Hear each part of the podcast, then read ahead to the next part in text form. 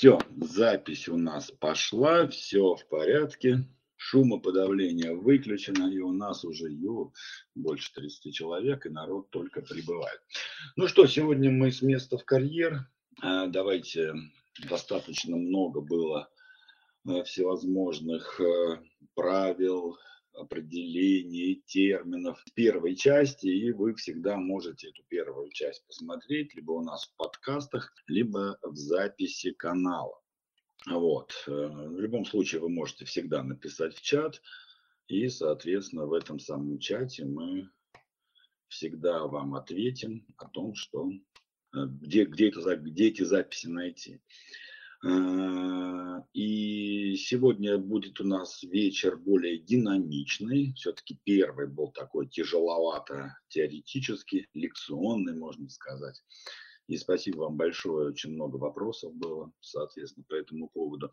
Сегодня мы с Татьяной решили, что сегодня будет, так сказать, чуть больше динамики, и поэтому с вами мы поговорим обязательно. А, как и было обещано, давайте буквально краткое содержание предыдущей серии. А, мы начали с вами с того, что а, я изложил такой, знаете, вот э, идеальный мужской путь. То есть, что должно было случиться в жизни мужчины для того, чтобы, значит, значит он прошел все стадии и стал большим молодцом. И давайте я напомню эти 11 пунктов. Первое – это первое, первый кризис, отвержение матери. Я буквально коротенечко пробегусь. А вы, соответственно, в записи потом это все можете переслушать. Итак, первое – это отвержение матери, а, проигрыш отцу и сохранение, сохранение иерархии. А, третье – это выстраивание новых отношений с отцом. Четвертое – это начало мужской конкуренции с другими мальчиками, а, так называемый выход в мужской мир. А, следующее – это роль и проверка на прочность мальчиковой компании. Следующее – это второе отвержение женщины, когда мы начинаем знакомиться с девочками. Следующее – это принятие, соответственно, женщины, девочки и отстаивание личных границ в компании. Э, следующий, восьмой, это найти профессию, начать зарабатывать. Следующий, освобождение от фигуры отца. И вот э, буквально, давайте я вот сейчас, наверное, минут 7-10 э, вашего времени потрачу, расскажу про два других кризиса, которые, в общем-то, больше адресованы людям, которым за 40, скажем так. Да? А после освобождения фигуры отца у нас идет следующая такая штука, да, это поиск нахождения своего смысла. Это вот э, в деталях вы можете посмотреть на этот кризис э, в фильме «Вылетело из головы» в моем любимом, о чем говорят мужчины, конечно же, да. Это вот про то самое, что э, едешь в хорошей машине, в хороший офис, дома, в общем, хорошая семья и все в порядке, но задолбало, да, то есть, когда мужчина уже устает выполнять так называемый социальный заказ, да, вот посадить дерево, там, родить сына, построить дом и все такое прочее, и ему хочется уже какой-то более осмысленной деятельности, вот то, что называется свое дело. Причем свое дело не обязательно там идти открывать бизнес там, или что-то еще, можно и в карьере свое дело делать. Вот. Э, то есть смысл это не про то, что от всех убежать, да, так сказать, и делать что-то там такое обособленное. Вот. И тогда мужчина, значит, уходит в поиск смысла. Часто это, знаете, э, выражение типа седина в бороду без ребро, это вот про это, да. Когда начинаются там поездки куда-нибудь в деревню, в ашрамы, когда границы были открыты, таких мужчин было достаточно много, там, по Таиландам и Бали, вот, то есть вот э, такой рост духовности.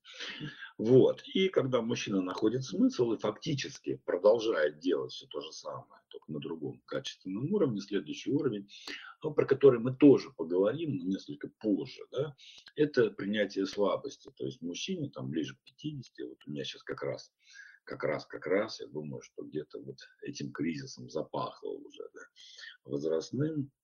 Принятие слабости, когда мужчина понимает, что далеко не все в этой жизни ему удастся сделать. То есть вот 30-леткам, понятно, это таких страданий не понять, потому что все еще впереди, нет слова невозможно, да, вот это все, значит, мы там всех порвем, вот, э, и так далее, и так далее. Но ближе к полтосику, да, вот нужно принять, и мне это, думаю, предстоит, да, то, что вот очень многих вещей, вещей в моей жизни уже не будет. И то, что все-таки слово невозможно существует, и, в общем-то, не шмогла да, в каких-то вещах что-то преодолеть и где-то чего-то достичь. Вот, поэтому вот вкратце эти 11 э, кризисов, 11 шагов. И у меня для вас будет такое домашнее задание.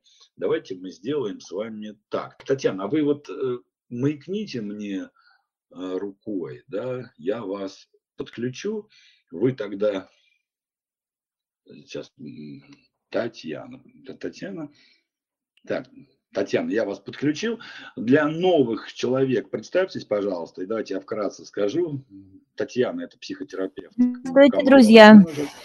Вот, э, длительное время, уже много лет она работает с нами. У Татьяны более 28 где-то, да, там, ближе к 30 годам практического опыта работы с людьми. И вот после такой небольшой теоретической части, которую я сейчас вам запилю, да, для понимания, уже мы подключим, подключится Татьяна как практик, да, это, это, это я здесь теоретик, она, она практик, да, который уже, соответственно, раскроет на примерах, как это работает. Татьяна, скажите буквально пару слов. А, всем здравствуйте, добрый вечер. Тема заявлена интересная. Мне остается только что а, активно слушать, призывать вас участвовать, да, и про практику готовьте свои вопросы. Мы, как всегда, как у нас уже заведено, да, Алексей, а, обязательно уделим время практическим вашим вопросам, которые касаются заявленной темы. Вот, я рада. Я всегда работаю на запрос. Алексей. Да, я здесь. Ну, вам слышно. Ну, э, друзья мои, вот Кристина, Ильдар, у меня вот Виталий, у меня вопрос. Мы тогда, я так правильно понимаю, что вы рекомендуете нам завершить, в общем-то, эфир на этом? То, что меня слышно тише, а Татьяна громче. Ну, вот. А, Алексей, я просто расскажу. Дело в том, что я на 100 человек без микрофона говорю. У меня просто ну, голос такой. Это понятно, да. Друзья мои, давайте мы настроимся. Знаете, вот я в свое время, когда вот меня спрашивают, Алексей, а как вы добились того, что добились? Знаете, вот в мое время я книги распечатывал, блин, на корпоративный, как корпоративном принтере. Я навсегда запомнил эту вот белую полоску э, сказать, из, из, истраченного картриджа, да, и мне приходилось догадываться в каких-то местах вообще, чего там написано. Понимаете? Я понимаю, что сейчас мир потребителей, я понимаю, что сейчас э, подавать всем качество первого канала. Но в данный момент вот что есть, то есть. Давайте так. Вот, если вы не разбираете мои слова, если для вас тихо, если для вас жестко, если вас что-то не устраивает, то там есть кнопочка «Выйти», пожалуйста, ладно? Нажимайте кнопочку «Выйти» и выходите. Но, пожалуйста, не сам спамьте в чат. Буду вам крайне благодарен за это. Спасибо вам большое. Вот. А, и я сейчас выложил вам в чат э, список этих 11 кризисов. Да? Отвержение матери, проигрыш отцу.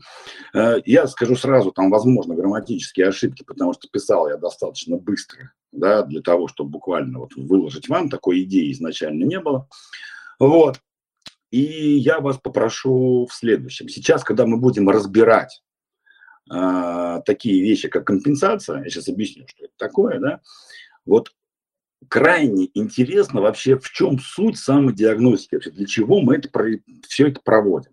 Мы это проводим, в общем-то, с одной целью, чтобы вы, конкретно вы, да, понимали, что с вами происходит понимаете, да, чтобы вот те перепады в настроении, перепады, перепады а, в продуктивности, что у вас, когда вас потянуло там на отдых, или наоборот, вам не хочется работать, или вдруг вы, или вдруг вы решили там развалить семью там и прочее, прочее, да, чтобы эти решения, эти действия не были спонтанными понимаете, да?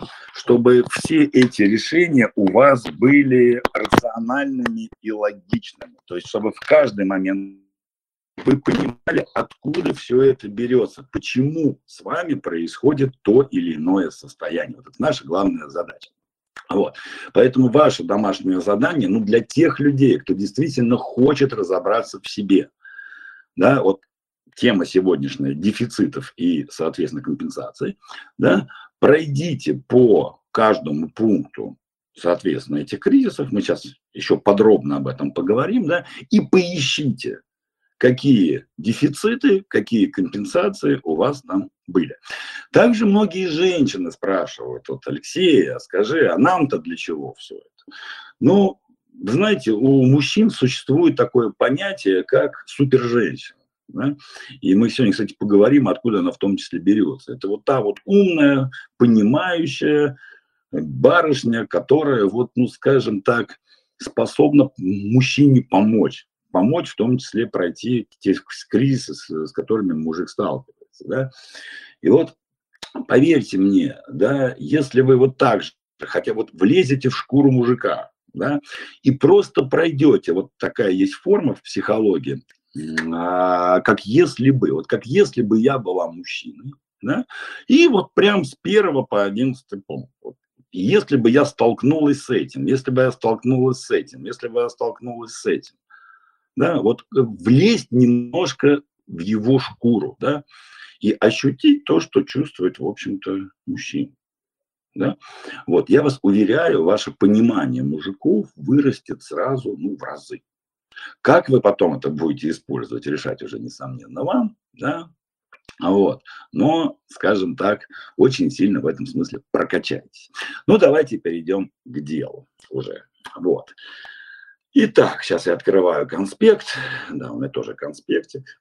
Прошлый, прошлый эфир все хвалили, что у нас достаточно все по делу, четко. Это только потому, что у меня был конспектик. И вот мой конспектик.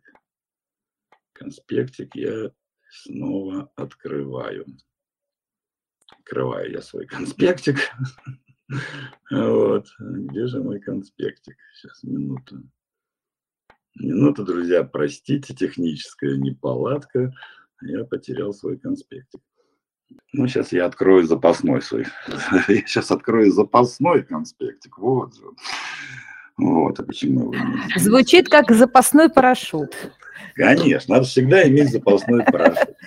Итак, давайте мы начнем с такой штуки, да, как эмоциональный контакт с матерью вот до и после вот этого кризиса номер один, да, когда происходит в кавычках предательство женщин. Значит, давайте, вот я этого не сказал, э, не счел важным э, на первом эфире, но сейчас давайте это скажу. Значит, все вот эти выражения из серии предательство женщины, да, кризис, там, конкуренция, там, иерархия с отцом, божественное создание в плане отца, да, это восприятие ребенка до пяти лет.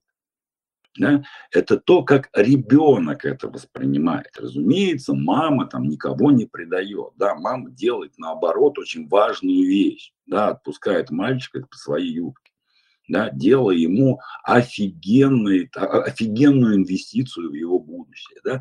Но с точки зрения ребенка, который вот только-только в этой диаде привык значит, быть с мамой близко, там, быть у нее под сиськой в буквальном смысле этого слова, да, вот в этом тепле любви, эмпатии и всем остальным, вот, и только он победил папу, значит, да, опять победа папы, это тоже детское восприятие, вы понимаете, да, вот только все вот произошло, и тут его, в общем-то, отфутболили на свою кровать или даже там в свою комнату, да? И вот это вот предательство, да, отвержение, да, это с точки зрения ребенка до 5 лет. Поэтому давайте мы делать вообще все вещи, которые мы сейчас обсуждаем, с точки зрения 30-40-летнего, 20-летнего мужчины, да, ну, звучат как полная фигня, ну, что я там, как, кто меня там отверг, как? Да нет, это именно восприятие маленького ребенка, у которого нет еще ни рационального мышления, ни понятия времени, ни понятия последствий, да, и самое главное, нет никакого жизненного опыта, он не может все это анализировать и сопоставлять. Понимаете, да? Вот, поэтому еще раз, да, все мои вот эти слова из серии предательства матери, да, это, психо, это в психологии, так, это вот у Эриксона написано, да, вот у Эрика, который возрастную психологию, в общем-то, автор, да, там все эти слова есть, но еще раз, это с точки зрения ребенка до 5 лет. Вот, итак, а, итак, итак, и так, и так, поехали, да. Вот, и так эмоциональный контакт с матерью после вот этого самого предательства женщины, да, которое происходит вследствие того, что, по сути, мальчика отправляют в мужской, в мужской мир. Вот. И, значит, что важно понимать? Значит, э, мальчик как бы до этого кризиса и после этого кризиса это немного два разных мальчика и два разных восприятия. Вот. Э, соответственно, до кризиса, э, что мальчик хочет от мамы? Ну, первое, разумеется, он хочет эмпатию. Ну, эмпатия просто, что такое эмпатия, да, можете прогуглить, кстати, да, это вот то, что в простонародье называют любовь. Да, вот такой вот эмоци... эмоциональный контакт, скажем так. Я просто специально не ухожу в термины, для этого есть Татьяна, которая все это там, с точки зрения психотерапии и практики объяснит.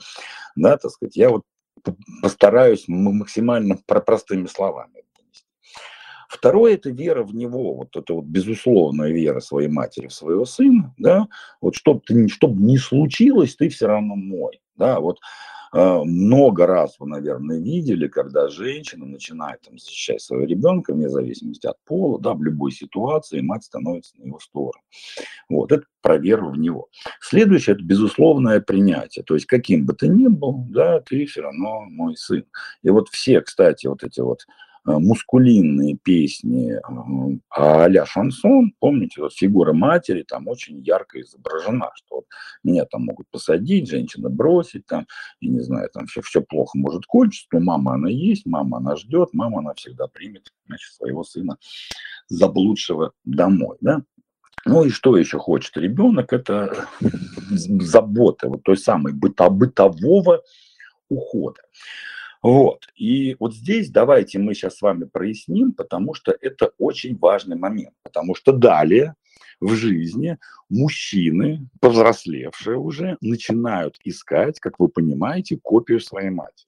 Да? Но копию своей матери не в смысле такую же там внешне, хотя скажем так, первые влюбленности, вот эти вот они часто девушки, да, в чем-то похожи на матерей.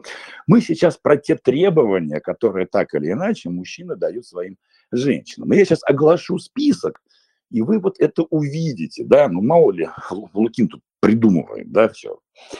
Вот, итак, Первое, значит, женщина должна быть эмпатичной. То есть, что это значит для взрослого мужчины? Ну, скажем так, тут очень важный момент для взрослого молодого мужчины. Потому что после 30 лет, когда мужчина, что называется, повзрослел, да, требования к женщине меняются.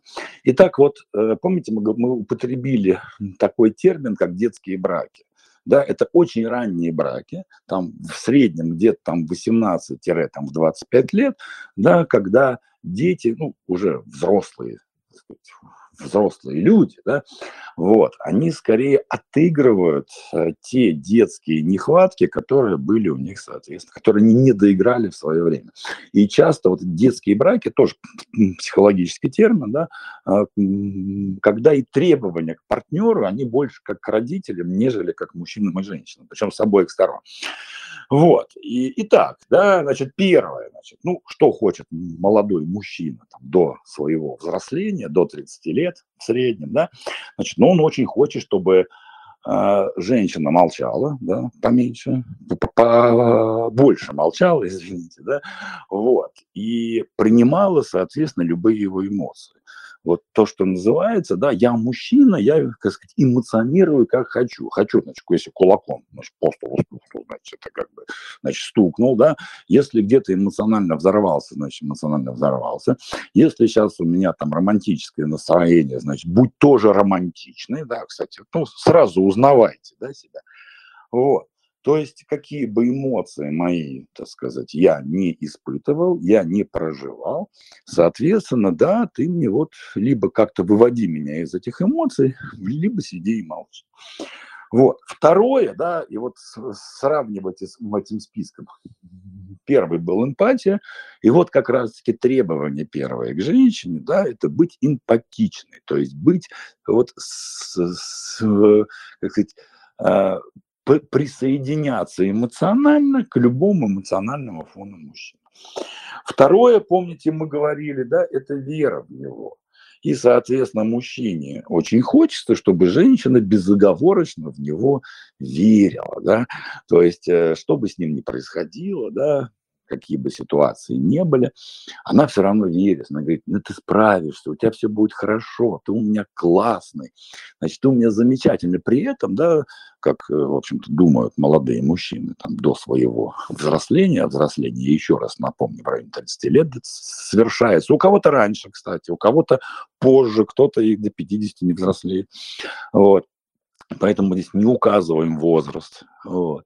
Это скорее такой возраст, такой психологический возраст человека.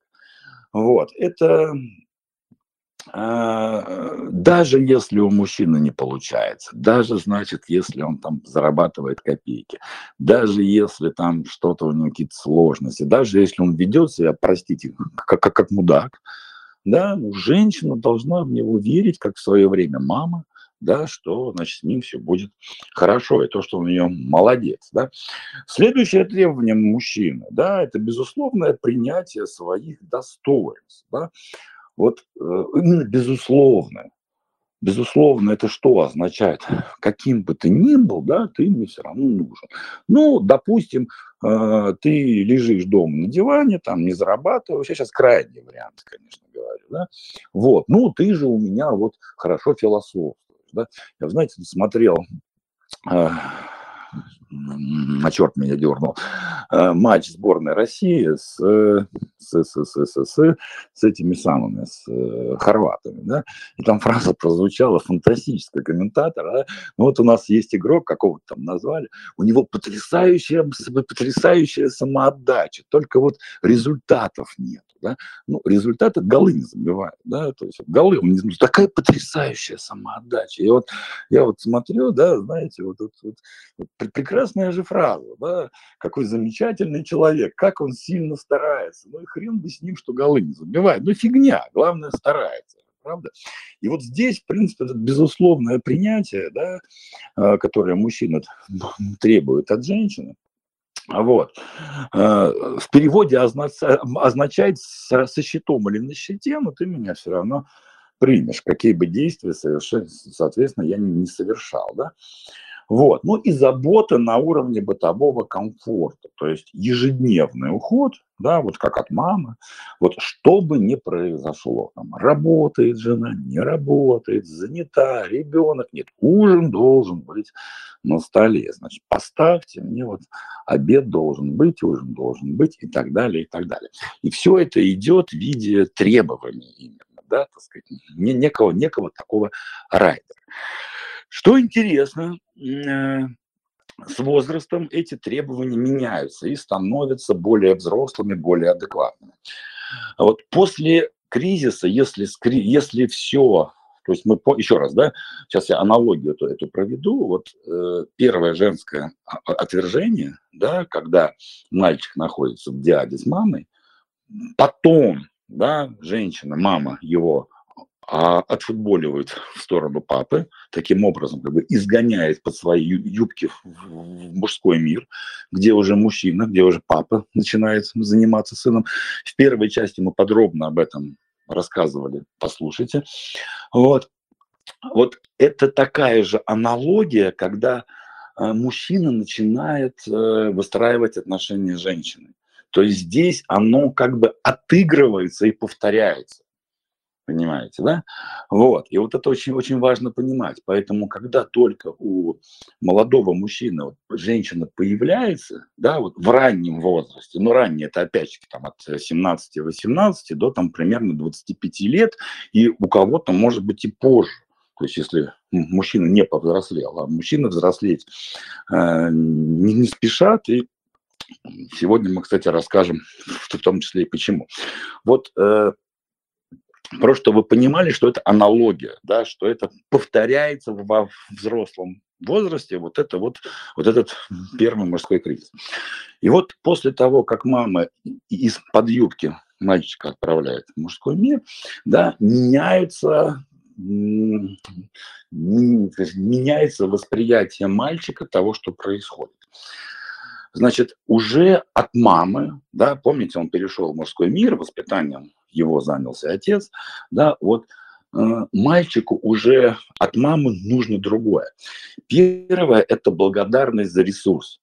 То есть, когда, значит, мальчик принес маме там, цветочек, я не знаю, да, мама ему говорит спасибо, какой ты классный. Да? Или, например, мальчик там помог папе или там забил гвоздь куда-нибудь да, мама опять же здесь, блин, какой то классный, молодец, да, то есть вот мужики сразу вот как бы, как сказать, а, вот, вот эти мужские ощущения, да, так сказать, меня поблагодарили за то, что я для женщины сделал. Я сразу опережу события, да, чуть-чуть прокомментирую. Дело в том, что на самом деле, вот, ну, соответственно, у взрослого мужчины, когда уже он переходит этот вот свой кризис взросления и становится адекватным, это становится и требованием к женщине, да, а, благодарность за, за ресурс. Потому что для мужчины, милые барышни, вот это уже это вот сейчас важный момент, для мужчины действительно важно получать благодарность за то, что он делает. Но времена поменялись. Тут женщин тоже за это нельзя, нельзя винить, да? А, потому что, в принципе, адекватная женщина да, вполне способна сделать все то же самое, что делает для нее мужчина.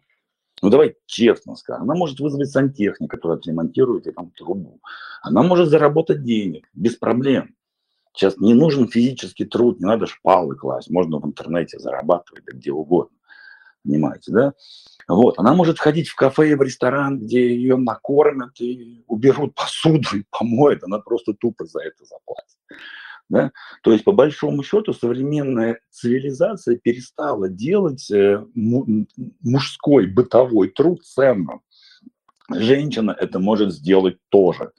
Да? И здесь-то вроде все нормально. Но барышня, вот маленький, маленький совет, да, вот теперь вы знаете, что мужчина, мужчине это важно, да, вот просто благодарность за какие-то вещи, которые он делает. И все понимают, что это обесценено, что ничего в этом такого выдающегося нет, да, но с другой стороны, никто и выдающуюся благодарность, в общем-то, не требует. Достаточно просто банального бытового спасибо. Вот.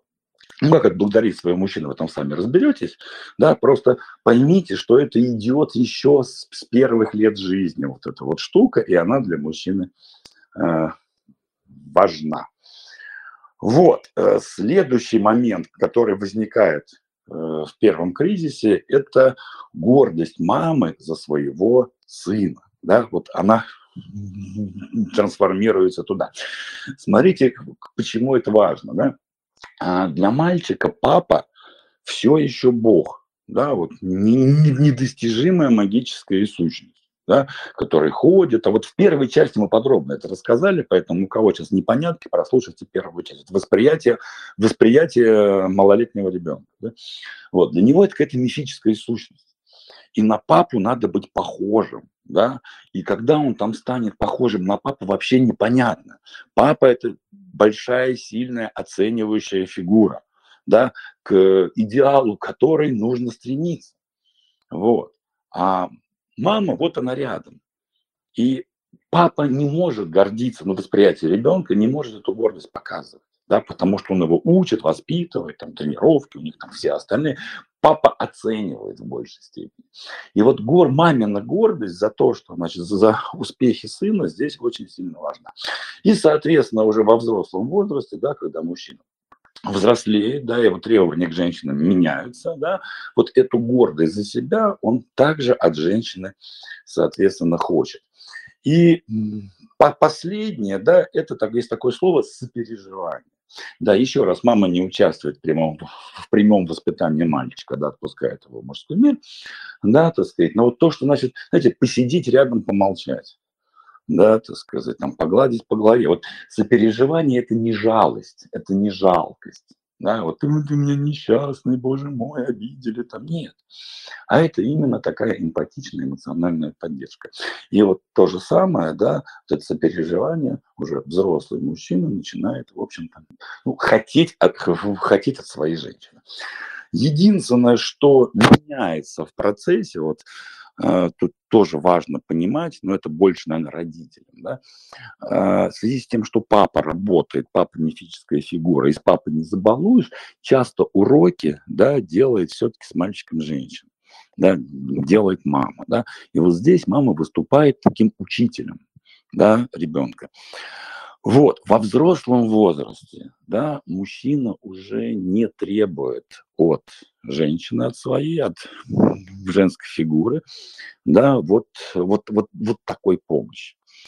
Но с другой стороны, ну, это больше такой инсайт для мужиков, это вот не в тему. У нас есть статья на школа партнерских отношений, да, вот там вот мы эту тему проговариваем сильно, да, что если вы, мужикам я сейчас говорю, что если вы начнете слушать своих женщин в смысле их интуиции, вы очень, вы избежите большого количества ошибок.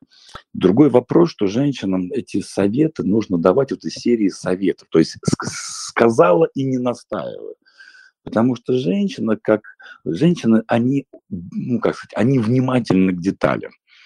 Вот мужчина это более, больше такие поверхностные это, это стратегические люди, да, которые мыслят, ну, какие проблемы мужиков, да, там, чемпионат мира по футболу, э, там, вывод войск из Афганистана, там, американ, кто президент там, кто президент здесь. У нас такие нормальные глобальные вопросы, нам всякой фигней заниматься нет. Да? Женщина же куда скажем так, земная в смысле, в хорошем смысле этого слова. Женщина видит детали, женщина наблюдает за процессами, да? женщина э, видит тренды, то есть женщина, женщина больше о людях, да? так сказать, о, о жизни и о ситуации. Вот, поэтому здесь еще раз, да, меняется вот именно необходимость, э, там, учила мама, как э, помогала делать уроки, да, во взрослом возрасте мужчина, конечно, если будет внимательным при этом, да, вот женская интуиция как, как помощник, женщина может быть на самом деле неоценима. Вот. И вот э, эти компоненты мужчина запрашивает от женщины, да, и э, вот в детских браках там до 30 лет запрос больше идет на первую половину, да, во взрослых уже отношениях идет на вторую. Но вот проследите, как это связано на самом деле вот с этим э, кризисом э, жизни, да, вот первого года жизни. И вот сейчас я эту тему специально поднял, да, чтобы э, войти уже в основную тему нашего сегодняшнего занятия, да, которая называется дефицит и компенсация. Значит, много было вопросов по поводу того, что а, как быть, да, если идеальный путь не состоялся. На самом деле он практически ни у кого не состоялся, вот в том виде, да, в котором я, я про это рассказывал. Вот, и у меня тоже, кстати. Потому что, ну, во-первых, э, не всех отпустили из-под юбки, да, не всех приняли в мужской клуб. А, было по-разному, да. А, были разные ситуации, когда отца вообще не было. Вот.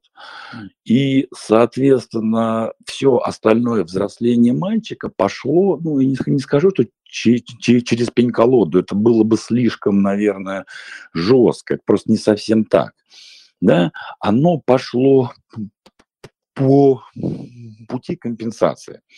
И вот давайте я вам сейчас на пальцах буквально объясню, что такое, что такое компенсация, откуда она берется, и это самое, что вообще происходит. А, на прошлом, на прошлой встрече, да, я вам рассказывал про то, что любые наши каче- качественные, слово качественное здесь крайне важно, любые наши качественные изменения происходят в ситуации напряжения. Но вот э, те, кто, например, ходит в зал, да, прекрасно это знает, что нужно сделать э, сколько можешь, да, и хотя бы еще чуть-чуть. То есть не надо там себя ломать, не надо себя убивать. Просто каждый раз ты делаешь вот на немножко больше. Вот прям на немножко, на, на немножко, но больше. Да? А в этом случае организм попадает в ситуацию, ну, в ситуацию стресса, да, как раз таки вот здесь и изменения и происходят, да. То есть психика должна э, для чего нужен кризис? Почему кризис? Это с одной стороны это же не так стерто. Вот. Что такое кризис? Кризис, по сути, это ступенька.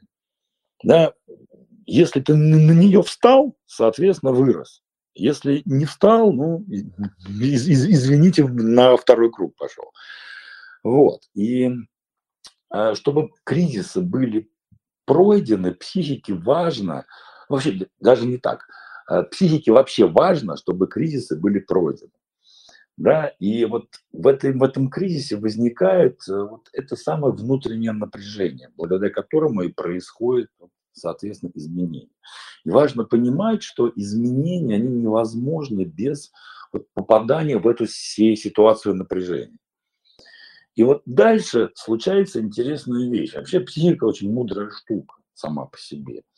Да, если у, психика, у психики не хватает ресурса, чтобы вот нагнать этот накал страстей, это напряжение, то кризис, то не происходит кризис, а значит не происходит и изменение. И дальше я сейчас изображу вам психику как некое мыслящее существо, хотя это не так. Да? Ну, некий образ нам нужен, потому что психические процессы, они не видны, их даже в микроскоп невозможно. Да, так сказать, вот. А дело в том, что если кризиса не произойдет, если не будет сделан шаг вперед, да, то дальше человек нормально развиваться не сможет. Поэтому психике нужно придумать, все в кавычках, конечно, психика не думает, это метафора, да? Вот. Психике нужно придумать что-то, что как бы скомпенсирует недостаток этого кризиса, то, что скомпенсирует ресурс. Ну, грубо говоря, если человек не может ходить, ему можно дать костыль. Да? Человек с костылем тоже ходит, да? но не совсем так, как это делает человек без костыля. Понимаете, да? Вот этот костыль и называется компенсация. Давайте разберем сейчас на примере, чтобы просто было понятно, про что я говорю. Итак, у нас первый мужской кризис, да, когда, я напомню, значит, мама должна отпустить сына в мужской мир, передав воспитание отцу. Но у нас есть проблема. Нет отца. Ну, так сложилось да, вот папа в семье отсутствует. Либо второй вариант папа откровенно слабый. Еще раз, сейчас мы не обсуждаем, почему так произошло, у кого какая ответственность, кто там слабый, сильный. Значит, эта женщина его там э, за, задрюкала, или он изначально был таким, или там вообще все, все наоборот, он ее за, задрюкал. Да? Мы сейчас разбираемся непосредственно с ребенком. То есть, что происходит именно в голове у ребенка. Итак, есть ситуация, папа либо отсутствует, либо слабый. А, о чем это говорит? Вот в тот момент, когда должна быть в голове у мальчика создана фигура, вот эта мистическая фигура сильного отца, да, в, в чем заключается механизм самого кризиса? Да, мальчик проигрывает, но одновременно он понимает, что есть иерархия, что папа сильнее, и нужно становиться таким, как, как он. То есть есть модель для подражания, дальше вперед и поехали. В нашей ситуации такой модели нет. Понимаете, да? Подражать некому. Либо папа полностью отсутствует, вот, либо его фигура слаба, да, и не может показать вот этих выдающихся мужских качеств. Кому подражать? Как? Куда? Вот. И таким образом мальчик не может выйти вот, этот, вот в этот самый мужской мир. Да? Вот, соответственно,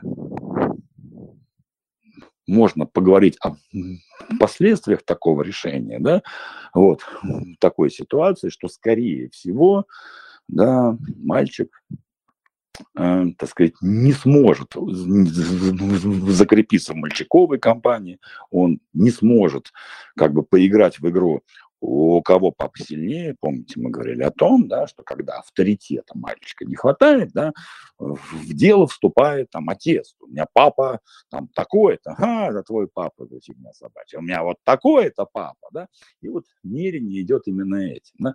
И кроме того, за спиной мальчика всегда стоит вот эта оценивающая фигура отца, которая за ним наблюдает и к которой он стремится.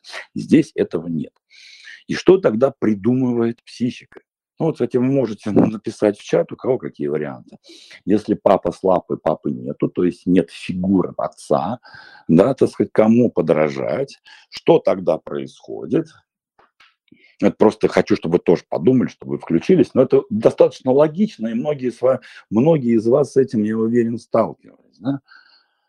Давайте подождем. Да, конечно, да. Мальчик придумывает другую фигуру. Ну, не всегда придумывает.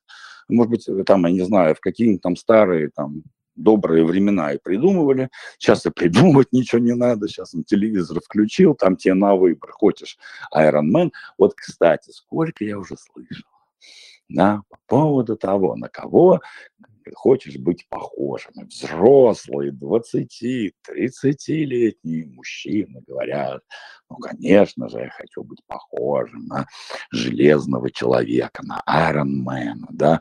Вот, и вот теперь вы, я думаю, понимаете, откуда это берется, да, вот откуда эти образы идут. Вот откуда у мальчика в голове вот эти мощнейшие фигуры, которые являются способом для подражания. Вот. Но смотрите, почему это костыль? Конечно, можно себе придумать и Айронмена, там, и Путина, и кого угодно, и, не знаю, там, Юлия, и, там, Гагарина, Маска, кого хотите. То есть фигура для подражания может быть взята любая, да, но проблема заключается в том, что вот этим выдуманным фигурам а, она все равно мифическая да, это не родной отец, это не человек, который рядом с тобой, который наблюдает, который тебя учит. Iron Man не может вылезти из телевизора и прийти в школу на родительское собрание. Iron Man не может, там, железный человек, не знаю, там, пройти с мальчиком, там, продефилировать мимо его друзей, чтобы мальчик показал, вот, смотри, мой отец, да, посмотри, какой у меня значит, классный, да, так сказать, помериться вот эти. Поэтому это первое слово дефицит. То есть, да, так сказать, у мальчика дефицит вот этой самой мужской фигуры. Соответственно, а, получается компенсация, компенсация через образ, да, но здесь мы встречаемся с очень такими интересными последствиями, так как фигуры настоящей отца нет, часто такой, ну, подавляя, ну, в подавляющем большинстве, наверное, так скажу, мальчик вырастает, да, на вторых ролях. То есть всегда есть кто-то, кто главнее его. То есть он всегда как бы заместитель, да? Он всегда второй, он всегда в тени вот этого звездного первого. И в жизни э, таких ребят очень часто есть какой-то друг, знакомый, начальник, там, лидер, да, так сказать, и всегда вот этот вот молодой человек, он всегда будет вторым, он всегда будет как бы в тени вот этого первого. Понимаете, да? Вот почему компенсация, с одной стороны, это то, что а, компенсирует дефицит, да, но с другой стороны это все равно остается костылем. Как бы сейчас мои слова бы там, может быть, для кого-то жестко не звучали, но в конце концов есть лайф-менеджер, психотерапия, да, да есть вообще, в принципе, психологи, которые могут вам помочь здесь, да, поэтому так или иначе эту ситуацию можно решить. Еще раз, для чего мы проводим эти эфиры? Для того, чтобы вы начали разбираться в том, что происходит в вашей жизни понимаете, да, чтобы вы не скажем так, не думали, что это судьба такая, или вы там какой-то недостойный. Нет, это вот такие вот этапы формирования компенсации, которые есть в нашей жизни. Татьяна сейчас буквально после меня продолжит эту тему еще круче расширит вам ситуацию, еще с ней даже поговорить сможет. Вот. У нас в эфирах можно вам участвовать разбирать ваши ситуации. Но есть другая сторона. Да? А что ж там за мама? Если мама одна, да, вот, э, условно, это та самая сильная женщина. Ну, сильная в кавычках, скорее всего, да, хотя она может быть действительно сильной, да, а может быть просто поставлены в ту ситуацию, в которой приходится одной поднимать сын. Как вы думаете, до любви и эмпатии ли ей здесь? Хватает ли у нее времени на своего ребенка для того, чтобы быть для нее вот то, что называется полноценной матерью, удовлетворять те требования, да, которые по большому счету мальчик ей предъявляет. Там эмпатия, принятие, гордость, вот, вот эти все штуки. Скорее всего, и в больших, ну, в большем количестве семей мама, которая сама тащит семью без отца, либо где отец откровенно слабая фигура по каким-то там причинам, да, а, женщина в большей степени занимается все-таки, ну, скажем так, работой, заработком, какими-то бытовыми вещами. И уже у нее не хватает времени на сын. Соответственно, здесь возникает второй дефицит в другую сторону. Ребенку не хватает любви, ребенку не хватает эмпатии. Понимаете, да? Соответственно, в голове у него появляется кто как компенсат, да, ну, появляется вот некая там зубная фея, да, которая, несомненно, ну, бывает это, может быть, какая-то барышня из сериала, там, из фильма, там, с комикса, из картинки, но некий образ э, чудо-женщины, да, которая этими качествами, которые он не может найти у матери, несомненно, обладает.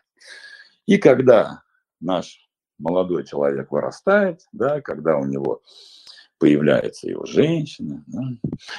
Вот, вот здесь вдруг неожиданно начинается то, что, так сказать, когда мужчина действительно не может найти себе женщину и построить адекватных отношений, потому что ну, таких ж... проблема женщин для мужчин, кстати, и мужчин для женщин в одном то, что они живые, понимаете, вот, вот в голове это одно, да, в голове партнеры наши могут быть абсолютно любыми, ну, и вот такие, и сякие, вот сякие, вот сякие. А в жизни они, блин, они не живые, понимаете? Вот, вот, вот земные, да, они там дышат, ходят, там спят, едят, там душ принимают, у них там проблемы какие-то, они там болеют, выздоравливают, у них всякие желания, у них настроение меняется, да, там месячные, ПМС, там, мужик устал с работы, чемпионат мира по футболу, в конце концов, там, вот, выборы в Государственную Думу, вот, вот все это происходит, понимаете, и тогда вот этот об объект вожделения, да, который там должен дарить любовь, эмпатию, принятие, гордость и все остальное, да, так сказать, она пришла с работы, говорит, да я занималась сегодня, хочу на диване полежать, да, и он такой, о боже, а где же моя любовь, да, да устала я, Понимаете, да? И вот мужчине очень, как мужчину, как мужчина, в котором был дефицит э, материнской эмпатии вследствие событий, которые я так вкратце описал, да, вот и появляется вот такая компенсация, которая по большому счету дальше. Вот, сейчас я передам, я а, теоретическую часть, часть свою закончил. Татьяна, сейчас я вам передаю слово. Значит, сейчас э, с Татьяной мы дальше продолжим разговор уже в практической области. То есть моя задача была на пальцах вам объяснить, что такое дефицит, что такое компенсация. Да? Вот для более глубокого понимания таких процессов, этот списочек кризисов возьмите, да, и, и мужчинам сейчас, и по нему пройдите. Вот, и предположите, сделайте предположение. Вот на ваш взгляд, не сейчас, это ну, там, домашнее задание до следующей недели. Да? У нас же не последний эфир, у нас еще минимум два впереди интереснейших эфира по вот этим всем кризисам. Вот. Пройдите по ним, да, и по каждому сделайте предположение. Вот. По, на, на ваш взгляд, э, какой дефицит у вас там мог быть, да, вот, и, соответственно, как, на ваш взгляд, это могло у вас компенсироваться? Да, вот должны, например, там, в мужской мальчиковой компании вы иметь, ну, если не лидерские, то, по крайней мере, достаточно устойчивые позиции. Если у вас такой компании по каким-то причинам не было, либо вы там были аутсайдером, да, вот как тогда это могло скомпенсироваться? Я могу как сказать, да, так сказать, мальчик, который физически там не сильный, или который вот, которого мама не отправила из-под юбки, смотрит на сильных вот этих вот пареньков, которые там прыгают, лазят по деревьям, по деревьям играют в футбол, и думают, как мне стать тоже сильным, как мне стать заметным. Хорошо, у меня не получается через физическую силу. Окей, пойду, я не знаю, там, учить физику или писать рассказы, да, тем более сейчас это вообще легко, так сказать, его выкладывать в интернет, ну или там не в интернет, просто где-то э, выкладывать, да, вот, и за счет, например, того, что я буду писать классные рассказы и буду читать, да, я получу порцию своего уважения, понимаете, да, или человек говорит, окей, хер с ним, да, так сказать, не получается так, я там не сильно умный, не сильно не сильный, буду бабки зарабатывать, да, вот вырасту, стану бизнесменом, и вот эти все гады будут у меня работать. И так происходит, понимаете, да? Вот. И в этом ничего плохого нет, скажете вы. Ну как, ну человек стал писателем, человек стал бизнесменом деньги зарабатывать. Ну, конечно, в этом ничего плохого нет, на первый взгляд. Вот. Другой вопрос, счастлив ли он с этим? Ведь сами по себе деньги, они сейчас не дают, как и, в общем-то, и горести тоже. Деньги – это ресурс, который вы можете использовать для того, чтобы там что-то. Да, так сказать. Другой вопрос, да, так сказать. Компенсаторика это у вас работает. Вот. И, а насколько вы с ней живете? Но вот как раз-таки, чтобы такие уже более сложные, интересные вещи разобрать, здесь нам нужен практикующий психотерапевт Татьяна Поваляева. Добро пожаловать в эфир, вы здесь.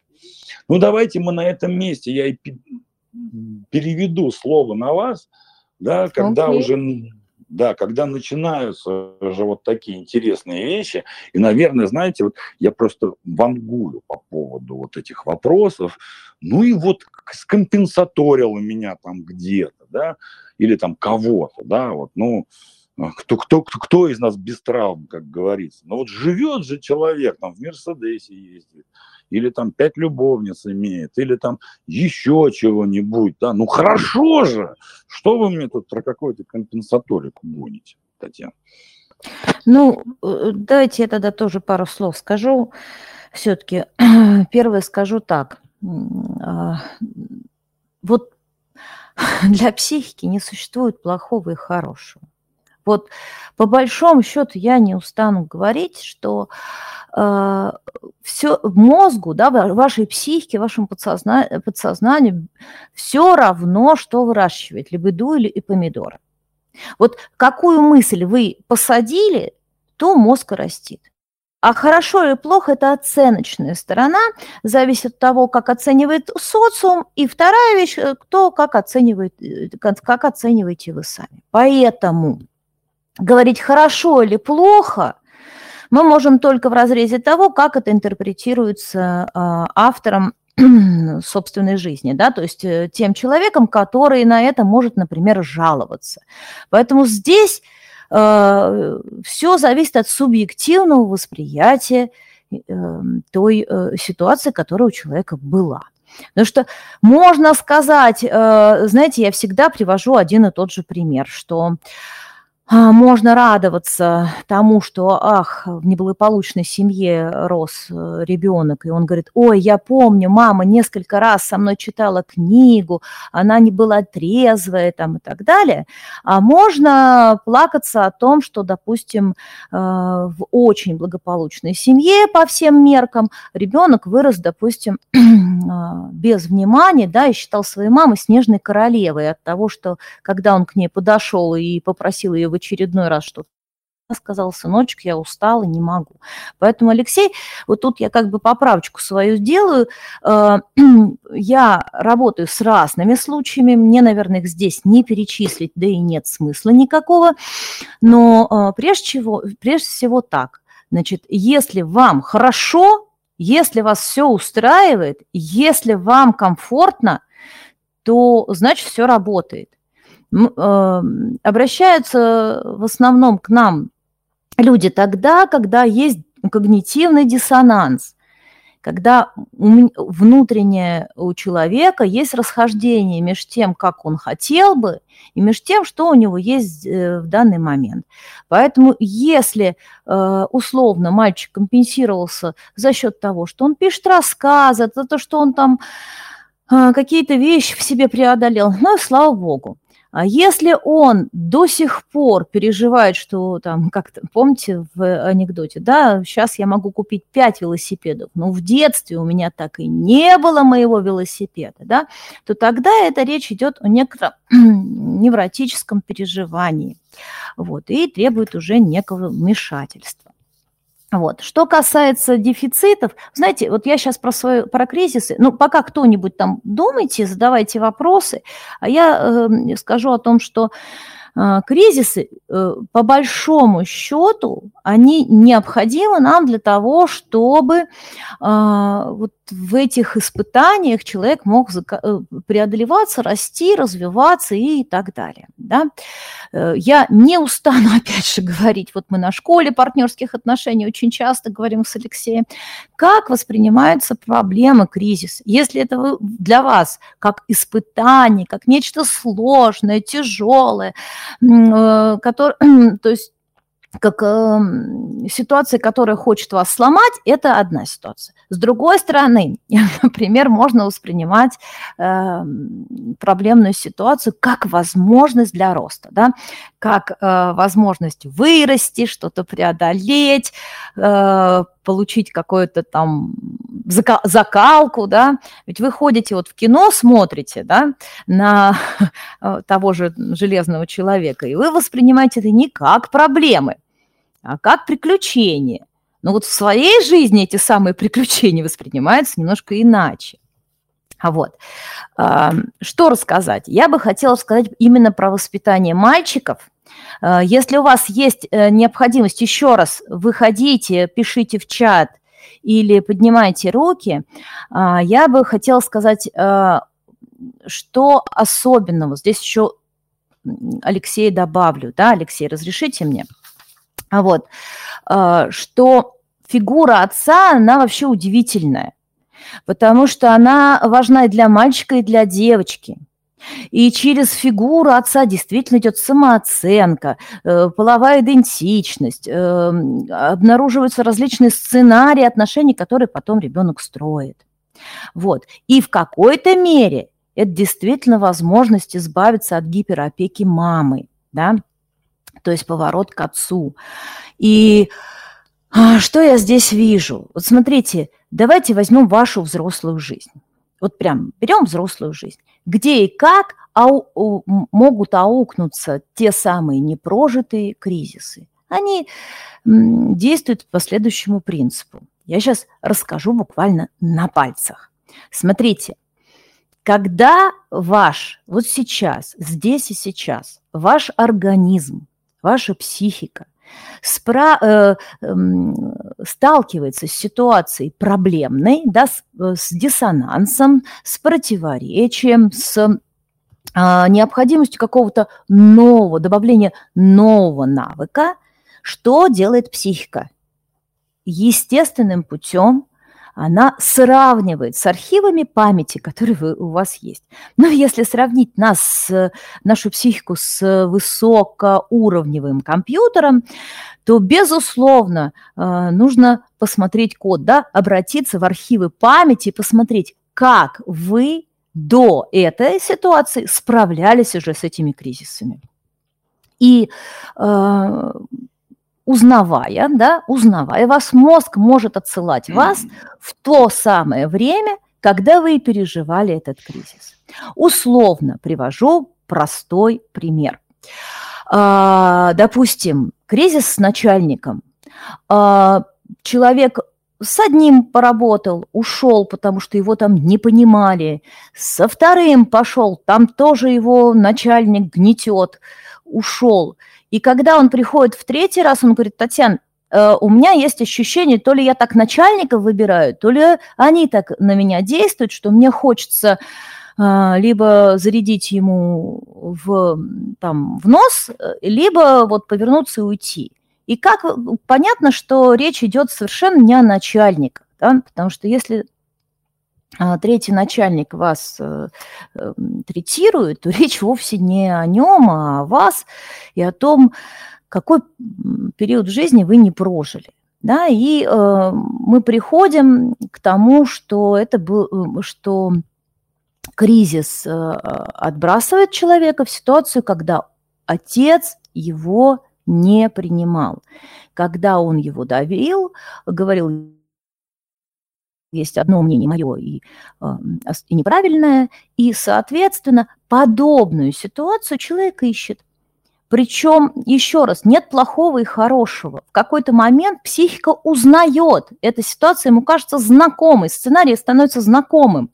И на сильную фигуру начальника человек откликается, приходит, работает, но всякий раз сталкивается с одним и тем же диссонансом, который отбрасывает его в тот кризис, который необходимо прожить. То есть, по большому счету, непрожитый кризис – важно завершить, да, чтобы вырасти, чтобы перейти в новые отношения. Потому что э, результатом прожитого кризиса будет отмирание старого и переход в некое новое состояние, в некую трансформацию такую, ну, если громко не говорить вот такими словами, да. Вот. Что хочется мне, я не знаю, много ли я говорю сейчас или нет, но я бы еще привела вам несколько практических примеров, что иногда, знаете, внешний кризис совершенно не означает, что его, э, что его разрешение на поверхности. Приведу простой пример. Вот смотрите, а, человек сталкивается с тем, что он боится э, строить отношения с женщинами. Он говорит, я не знаю, откуда возникает у меня э, такие ситуации, где я себя чувствую совершенно неловко, я боюсь сделать следующий шаг, э, для меня почему-то это опасно и так далее. И э, первая мысль, которая, возможно, приходит вам в голову, что, наверное, дело в маме, правда?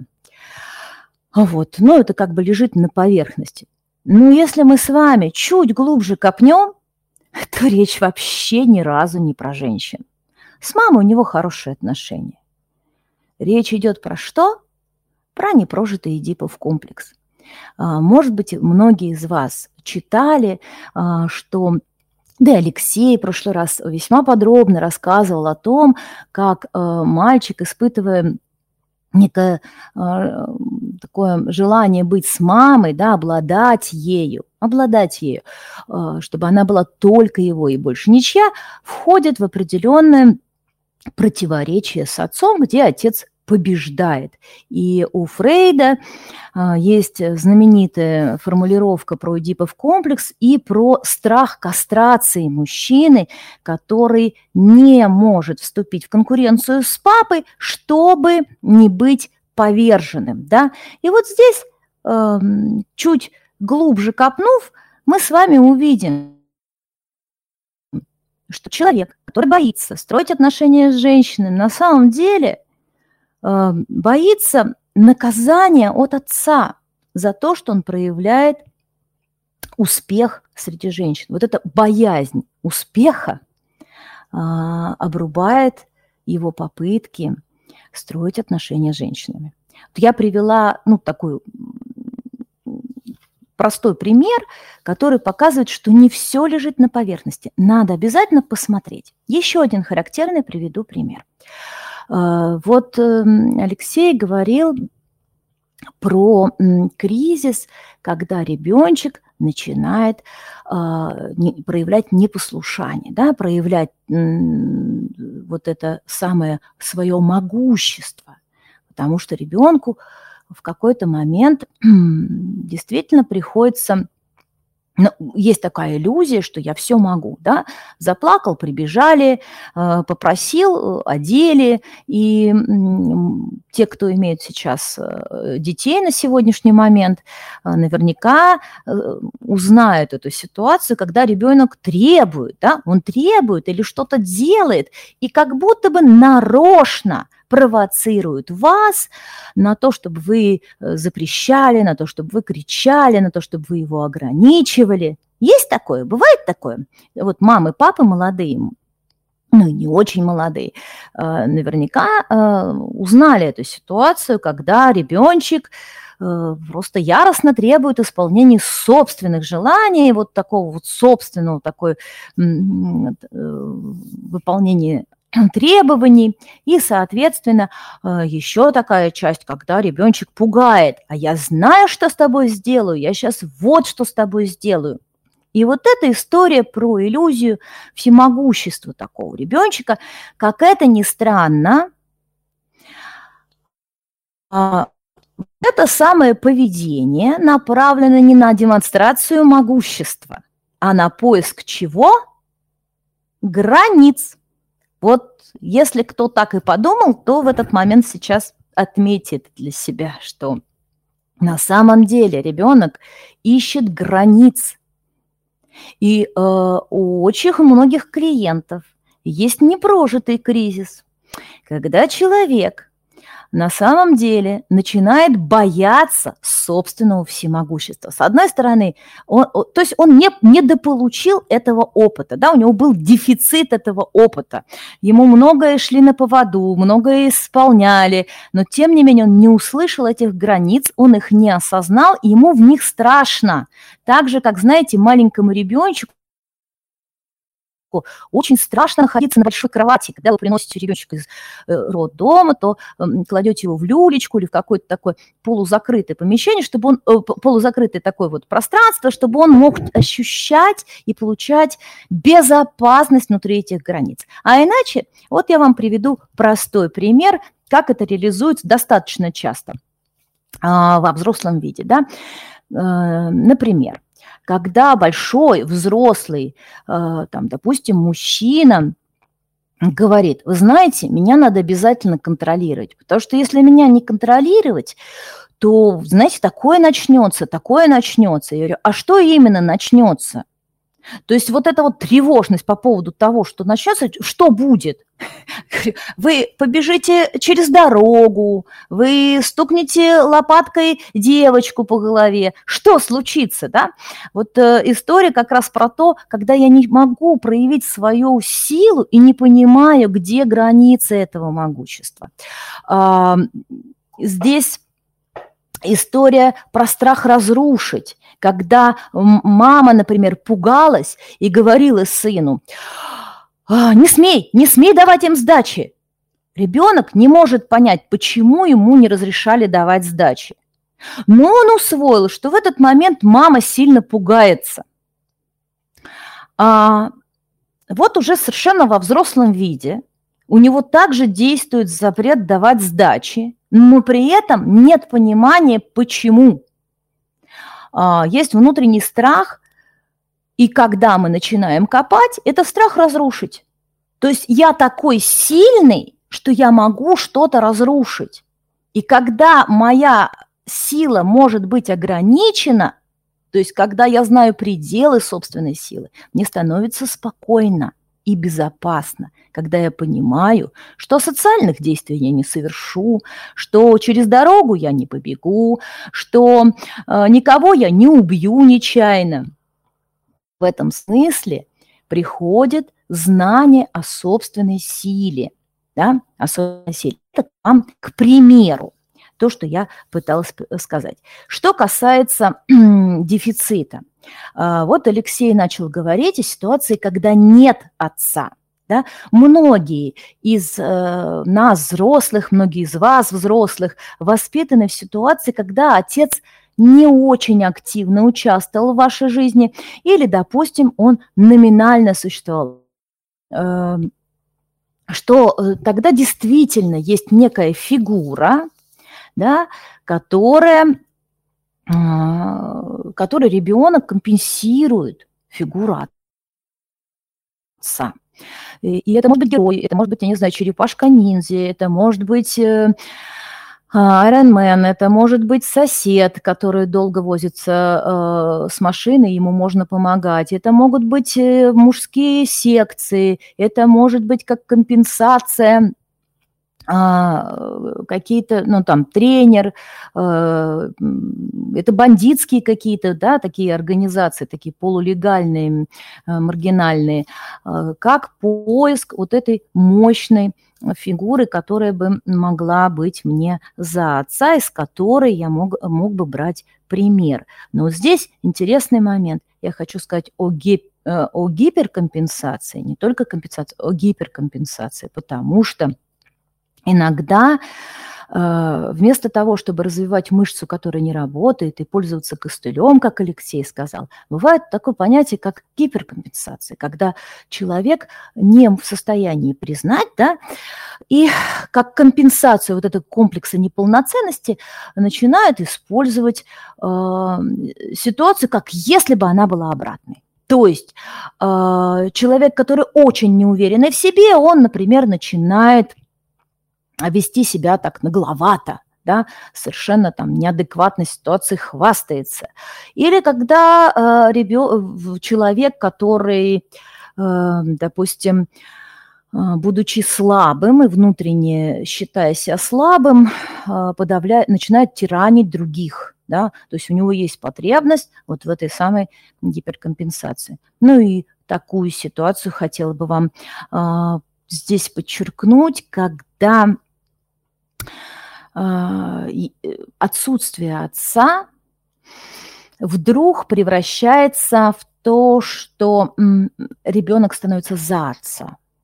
Вот эта ситуация, которая, да, я понимаю, э, мамам очень важно иногда сказать, что теперь ты вместо отца, вот ты вот наша надежа и опора. А теперь как думаете, если ребенок э, становится за своего отца, какие здесь могут быть э, психологические нарушения? Да, с одной стороны, ребенок с детства выполняет взрослые функции. А с другой стороны, что там можем мы увидеть? А, это может быть, а, безусловно, а, история про то, что ребенок лишается детства. Второе, ребенок становится на место отца и впадает в психологическую зависимость от э, образа матери, да, он становится, э, внутренне ощущает ответственность за ее чувства, за то, как она переживает, за то, что с ней происходит. Он как будто бы за это отвечает, да, это психологическая зависимость. Может быть, напротив, да. А, вот. Следующая история, да. Сейчас я отвлеклась на чтение чата. Сейчас, секундочку, договорю и, и прочитаю то, что вы написали. А вот.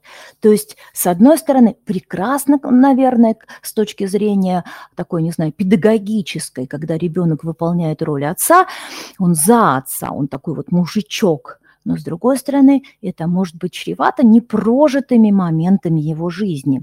И, соответственно, ему требуется действительно сепарация с образом матери, да это всем требуется, но вот в этом случае особенно. Это требуется а, до проживания этих кризисов непрожитых, да, и э, история про то, чтобы э, встать на свое место, да, Иногда вот то, что Алексей говорил на первой встрече, это тень отца, тень отца не позволяет мужчине стать мужчиной в полную силу. Либо это отец очень такой знаменательный, кумир, э, высокопоставленный, которым восхищаются. И тогда у меня э, мужчина мальчик запрещает да, себе быть таким же, как отец, он просто недостижимо это, да, история про суперчеловека. Вот. И э, либо это история про то, что э, ребенок, да, он отказывается от какой-то своей жизни, пытается доказать отцу собственную значимость и уходит э, от конкуренции, допустим, с другими, да.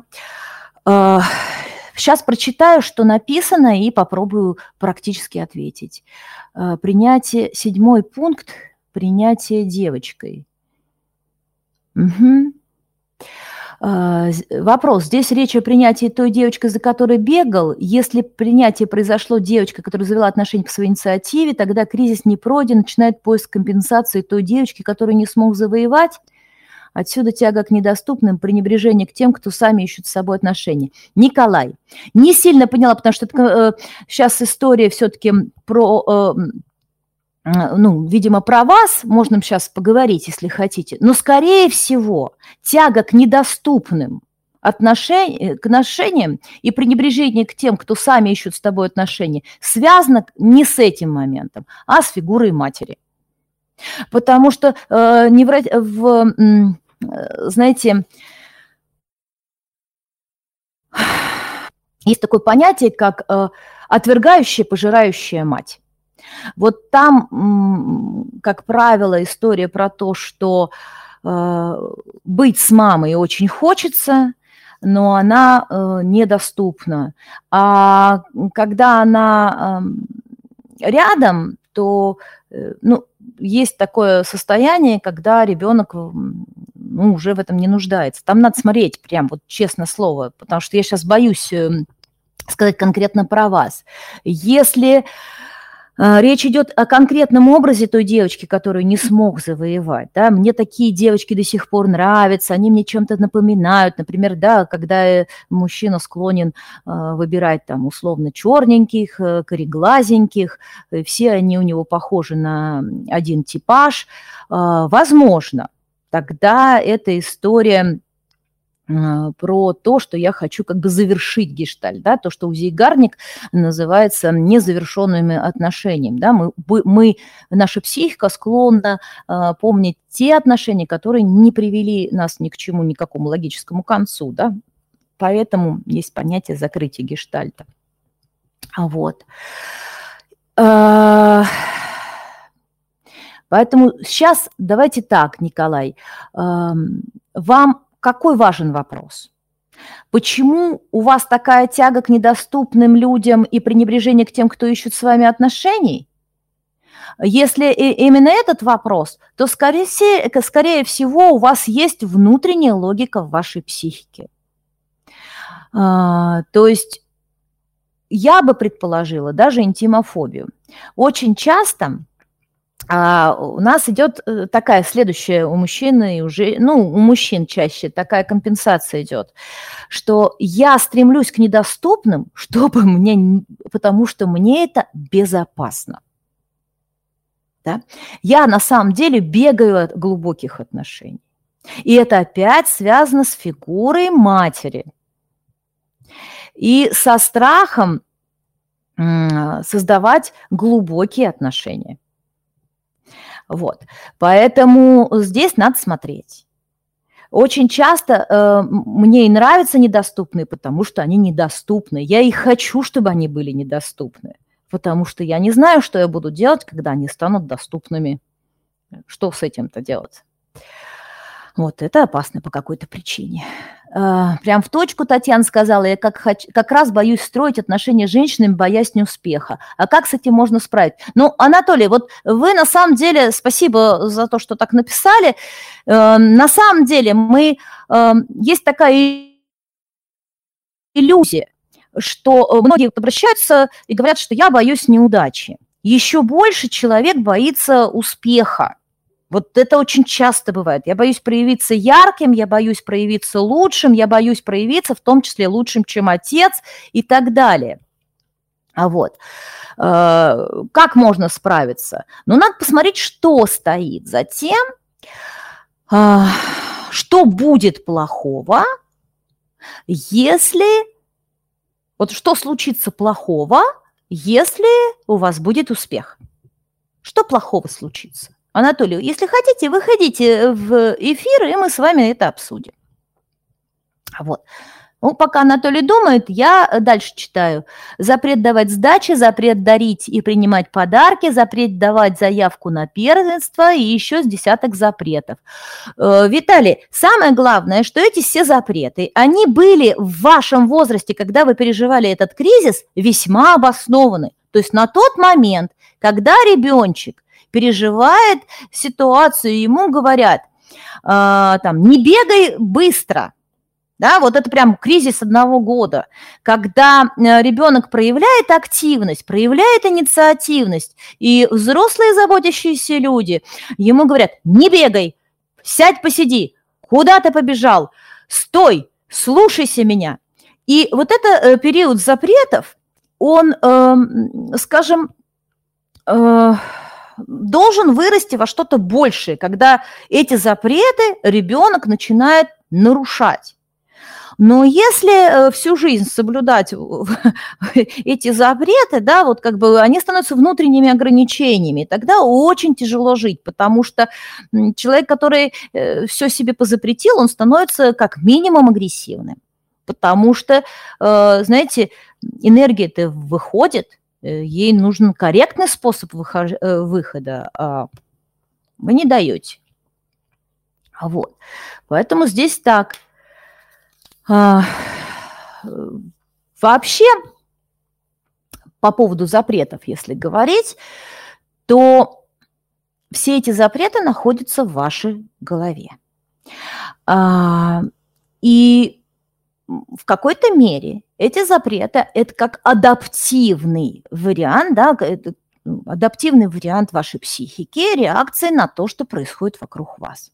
Там, чтобы не расстраивать маму, чтобы остаться живым, чтобы э, бабушка не ругалась, чтобы отец меня принимал, э, мне приходится э, научиться владеть своими желаниями и в том числе э, запрещать их. Да? Вот. Поэтому здесь может быть. Так. Эм, а, э, ну, Глеб, Глеб спрашивает, что дальше с этим делать, как прорабатывать. Ну, Глеб, это надо прорабатывать. Ну, как? что, что делать с пашней? Ее надо пахать. Вот, то есть, э, я не знаю, в двух словах ты не скажешь. Анатолий готов обсудить. Сейчас мы с ним тогда, давайте тогда готовьтесь, э, чтобы Алексей вас включил в чат. Алексей, вы можете Анатолия включить в чат? Да, нужно, чтобы Анатолий нажал кнопочку «Поднять руку».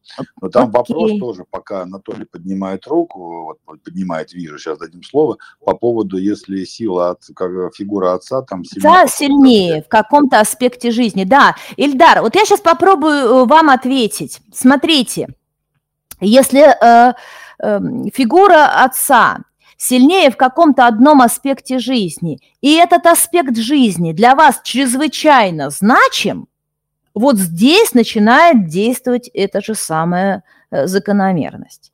Но ежели для вас это не так сильно значимо, да, вот э, папа был военным, а я хочу быть, э, не знаю, пилотом гражданской авиации – вот, или я хочу найти себя в музыке, или еще что-то такое, да, то есть э, в какой-то мере действительно у нас э, есть период, да, у мальчика, когда он борется с отцом, он конкурирует с отцом. Об этом Алексей прекрасно говорил на первом случае, а я приведу библейскую э, прямо притчу.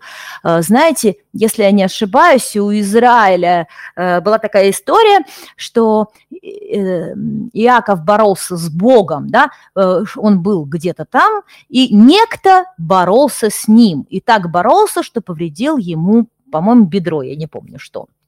Но вот э, сама по себе притча, она архетипична и очень значима для нас вот в нашем разговоре с Эльдаром, потому что предполагает, что чтобы испытать себя, человек, да, мужчина, чтобы почувствовать себя мужчиной, э, э, человек обязательно входит в вот это противоборство с отцом. И это очень важно. Это очень важно, потому что тогда он обретает свою собственную силу э, и признание от отца получает. Вот это очень важно. Татьяна, ну давайте мы тогда сейчас выводим э, Анатолия Давайте. Я единственную вставочку сделаю, вот отвечу на вопрос, что с этим делать. Значит, друзья, на самом деле в этом мире придумано огромное количество способов работы с кризисами. Вот. Начиная от похода в армию, кому надо, заканчивая э, круглосуточными медитациями где-нибудь в ашраме. Мы э, с Татьяной из команды Life Manager да, пропагандируем способ под названием психотерапия. Это один из многих способов работы с кризисами, с собой, с головой, с иллюзиями и всем остальным. Да? И в связи с тем, что, ну, во-первых, этот способ очень сильно помог мне перейти. Этот у меня поздний кризис был, в 38 долбануло, да, вот надо было в 30, конечно, задачи хотя бы приглядеться, да, но тогда не было таких замечательных эфиров, э, как у нас. Да?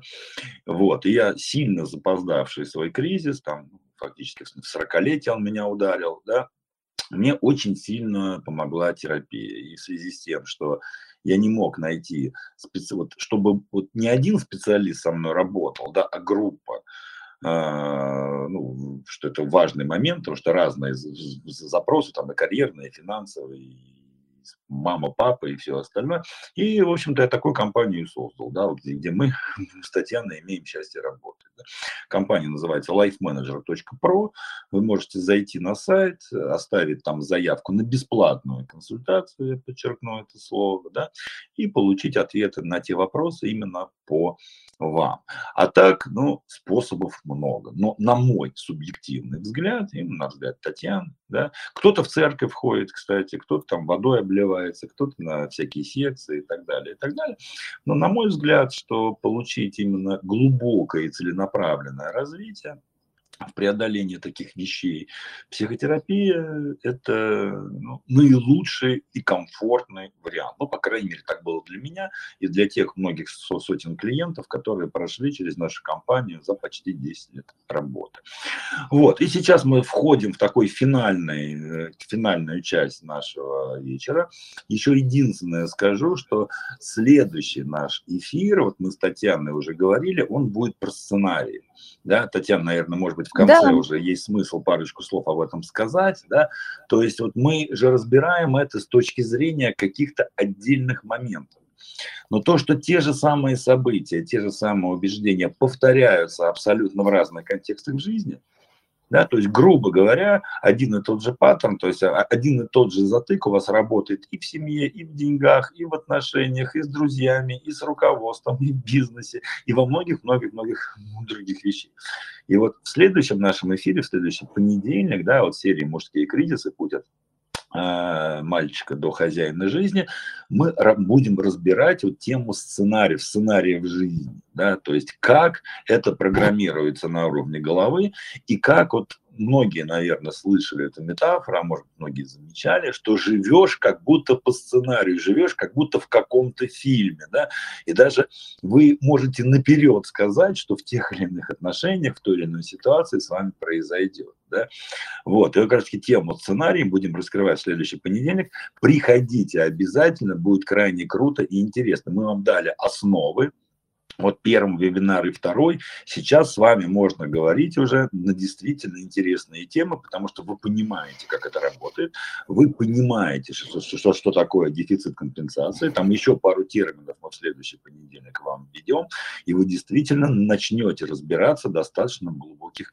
вещах. Проработать самостоятельно скорее нет, да, потому что здесь всегда нужен человек со стороны, кто желательно эксперт, желательно психолог, да, который будет за вами наблюдать, да, но, по крайней мере, разбираться в этом, получить карту в руки, то, что я вам, в общем-то, и обещал в самом начале, чем дальше мы будем уходить, тем больше вы будете понимать ту реальность, в которой живете. Ну и сейчас завершающая часть, да, разбор реальной ситуации. Татьяна, Угу. А где, где, где, куда убежал? Ну, пока Ана, Анатолий пока поднимает руку, я увидела у Евгения вопрос. Э, не надо запрещать орать, надо говорить орите вон там. Но, в принципе, Евгений, именно, именно так. Давать возможность для реализации. Вообще, для запретов о, достаточно ну, мало э, вещей каких-то, которые есть, да, это то, что вредит, жи, представляет опасность для жизни себя или других, да. И вот э, у меня три мальчика, что делать с конкуренцией между ними? Я вам сейчас подскажу, Евгений, совершенно практическую вещь. Смотрите, конкуренции между однополыми детьми надо быть. Но конкуренция может быть конструктивная, а может быть деструктивная. Смотрите, конкуренция может перерастать в конфликт, то есть в сталкивание интересов а может быть соревновательность. То есть когда ребята конкурируют, пробуют свои силы э, и при этом полностью убеждены, что всех троих да, вы принимаете, что я покажу. Знаете, эм, у меня трое детей, ну, так получился один мальчик, э, ну, в смысле, уже большой мальчик, и э, две девочки. И а, я точно знаю, что любой ребенок переживает момент, когда ему кажется, что папа любит, э, или там мама любит кого-то сильнее, чем его. И вот эта конкуренция, она дает, во-первых, мотивацию. Но с другой стороны, очень важно, чтобы ребенок был уверен, что мама и папа его любят особенно. То есть Ваню мы любим так, как Ваню. И он нам не заменит Витю. А Витю мы любим как Витю. И мы даже не знаем, что бы делали без Вити. А уж Сашу мы любим как Сашу потому что Саша совершенно уникален. Если вы найдете возможность сочетать конкуренцию с принятием, э, что она приобретет эм, совершенно другие эм, такие вот э, черты. Потому что конкуренция – это хорошо. Конкуренция – это она движущая сила. Вот. Татьяна, давайте И... у нас Анатолий уже заждался. Извините. Давайте, ура. Анатолий, включайтесь. А, всем добрый вечер. Слышите меня? Да, да, здравствуйте, Анатолий. Ну, во-первых, огромное спасибо за вот эти вот эфиры. Они очень ну, помогают разобраться во многих вещах, которые э, непонятны. Там, то, что происходит вообще. Вот. Ну и по существу вопроса, вот вы сказали, да, там, про отношения с женщинами. Я вот как-то вот не понимал, вроде бы у меня вот нету страха, например, общаться вот с женщинами, но вот э, есть, э, как говорится, страх успеха, вот именно вот он прям у меня срезонировал, страх успеха, uh-huh. только вот получится. И я вот как вот не понимаю, почему это, как вот, то есть с этим бороться. Не знаю, а вдруг получится что? А, то есть вдруг получится, то есть, ну, то, что я а, допустим, ну, познакомилась с женщиной, да, угу. да, и, то есть, у меня вот, допустим, получится построить с ней отношения, грубо говоря, вот так вот. То есть, все сложится хорошо. Все сложится хорошо, плохо, потому что... Давайте вот этот хвостик достанем. Потому что... Потому что, ну, э, почему боюсь? Успеха. Нет, вот у нас с ней сложатся отношения, и это плохо, потому что... Ты-дым, ты-дым. А... Давайте вот это хвостик. Ну, это потому что плохо, наверное, а, какой-то получить успех, что ли, быть а, лучше, чем, ну, например, другие. Я не знаю, как это вот объяснить. Ага. Быть лучше, чем другие мужчины? Вот, наверное, вот как-то так, да. Отлично. То, я вот, например, стой, сравниваю стой, себя с кем-то. Ага. Сравниваю себя с кем? А, ну, например, также вот с друзьями, да, у кого есть, э, допустим, успешные отношения, да. И я как-то, наверное, боюсь лучше, что ли, быть, э, ну, то, что, то, что у меня получится. Ну, вот как-то вот, я не знаю, вот так вот могу вот сформулировать на моем уровне понимания. Э, смотрите, э, ну, я как, э, знаете, где-то в основе своей гештальтист все-таки, несмотря на потом обилие образования, я все-таки предложу сделать следующее. Знаете, вот слово «боюсь» можно заменить, зачеркнуть, и вместо слова «боюсь быть лучше, чем другие мужчины», взять и подставить слово, знаете какое? «хочу». И попробуйте описать ваши ощущения, эту фразу, что вы хотите быть лучше, чем другие мужчины. Угу. Вот, вот об этом я не подумал, если честно. А здорово, давайте подумаем. Ну, конечно, это будет намного продуктивнее, и то есть, э, как это сказать? В чем я себя хочу сравнить? Давайте, прям вот... Э... Ну, также вот в, в, в успехе отношений, к примеру, да, если мы уже Вот успех отношений – это про что? Я понимаю, что вы говорите и видите картинку, но я человек сторонний и вас не знаю, даже не видела вас ни разу. Поэтому у меня есть э, такая непонятка. Что значит успех отношений? Вот это как? Это какая картинка такая вот? Что, что э, редуцирует вот э, такой феномен отношений? Ну, феномен отношений для меня это, то есть, э, встречаться с девушкой, как с бы, э, чтобы, допустим, были гармоничные отношения, вот, понимание друг друга. Гармонично это что? Это значит, я говорю, она дополняет за меня. Это гармоничные? Или мы, пошли, мы любим одинаковые вещи? Ну, давайте вот прям конкретно что-то такое, да? То есть ну, да, у нас общие ценности, то есть мы, э, грубо говоря, как одно целое, в общем. Э... А, вот видите, какую важную вещь вы сказали? Как одно целое. Правильно? Я, что, что в этот момент плохого случится, Анатолий? Вот сейчас вы меня направили уже в другую сторону. Что плохого будет, если вы будете как одно целое? С вашими границами что произойдет? Она вас поглотит? Вот может быть и так, да. Вот возможно, возможно. Видите? То тогда эта история не про то, что вы конкурируете с другими мужчинами, а то, что вы боитесь быть проглоченным границами, размытым границами э, и стать одним целым с некой женщиной. Э, и тогда вопрос про отношения с мамой э, прям впрямую возникает. Какие у вас отношения с мамой, насколько она в отношении вас э, деликатна, насколько она умеет соблюдать эти границы и как она отпускает, потому что здесь два варианта. Либо она балующая, нянчущая, либо она, наоборот, отсутствующая. Ну, скорее всего, первое, потому что, ну, я, во-первых, уже и живу как бы далеко от нее, так скажем.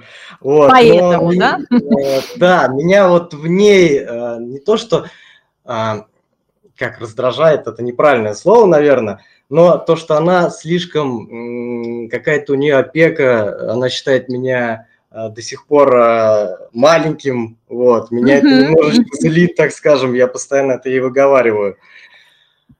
Вот. Ну и тогда вопрос такой.